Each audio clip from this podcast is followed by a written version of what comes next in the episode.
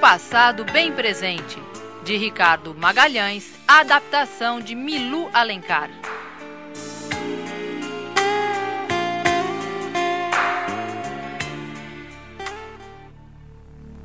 Ora, são são vitaminas para repor as energias. Mas quanta pergunta.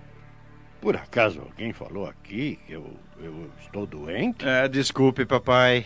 É que nós o queremos muito bem e nós nos preocupamos com a sua saúde. É, eu estou ótimo. Mas e vocês? Como passaram o dia?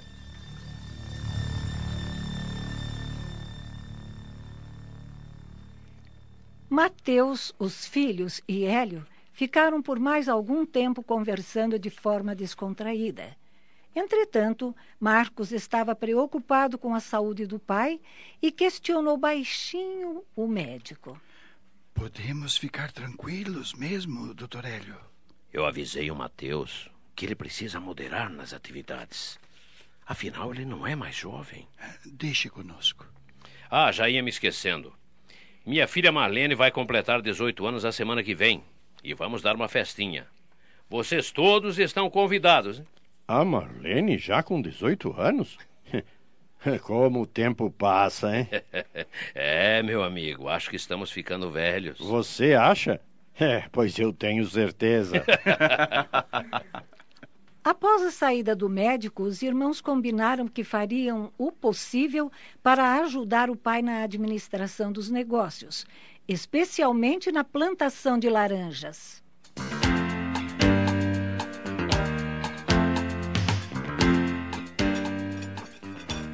Hoje à tarde eu vou buscar aquelas fotos que tiramos na praça. Estou curioso para ver como ficaram. E eu também. Mas agora vou indo. Vejo que está na hora do meu trabalho. Até a tarde. Uh, vá com Deus, meu filho. À tarde, Henrique apareceu com as fotografias. Mas. Não é possível. Na foto que o Chico tirou sozinho, apareceu aquela moça quando ela olhou para trás. É mesmo? Eu não disse que ela ficou interessada em mim? é pouco convencido. Ficaram mesmo muito boas. Os retratos servem para nos mostrar a realidade do tempo. Ah, como a mãe de vocês teria orgulho deste momento. Não fique triste, papai. A mamãe certamente está a par de tudo o que acontece nesta casa. Nós sabemos que a morte é apenas a passagem para uma outra dimensão.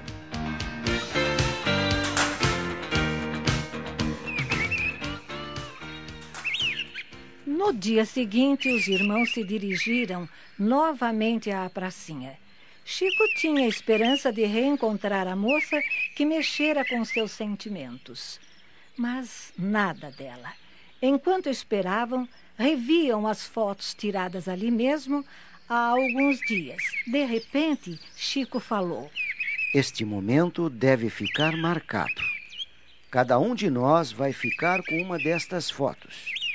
Vamos prometer que, em qualquer tempo, estejamos juntos ou separados, haveremos de relembrar este dia. Você está emotivo, hein, Chico? Olhem, eu nem sei como agradecer tudo o que vocês têm feito por mim. Muitas vezes tive vontade de desistir da faculdade e se não fosse o apoio que vocês me deram. Ora, todos nós estamos sujeitos a momentos de insegurança. A ajuda de amigos, parentes é importante, mas foi você, com seu esforço, quem conquistou o êxito. Estamos felizes com o seu progresso. E tenha certeza que a mamãe também. Vocês. Vocês acham que ela continua viva em espírito, como diz o papai? Ah, sem sombra de dúvida. A alma é imortal. Quem morre é o corpo físico. Deus, na sua infinita misericórdia, nos permite estagiar na matéria para que possamos nos aperfeiçoar. A verdadeira felicidade pertence ao espírito. E é muito diferente das alegrias passageiras que desfrutamos aqui na Terra, onde tudo é temporário. Eu ainda não consigo entender como é que a gente pode voltar com um outro corpo. Mas, ah, voltando àquele assunto, o que vocês acharam da minha ideia de cada um guardar uma destas fotos como lembrança? Eu achei ótima. Mas eh, eu acho que devemos dar uma foto pro papai também. É, gente, acabamos nos esquecendo que hoje é o dia do aniversário da Marlene. Puxa, é mesmo. O papai deve estar nos esperando para irmos à festa. Pois vamos para casa imediatamente.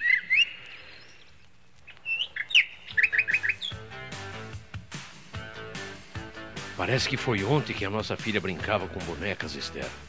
Olhe só como ela está hoje. É verdade, querido. Às vezes me pego olhando para ela e recordo a sua infância. Ah, quanta saudade, meu querido. O tempo passa tão depressa. Nesse instante, Marlene se aproximou dos pais radiante. Vocês viram quem está chegando? Quem, filha? O senhor Mateus e os seus três filhos. Acabamos de apresentar. Um passado bem presente, de Ricardo Magalhães, adaptação de Milu Alencar. Os comentários serão apresentados ao final do quinto capítulo.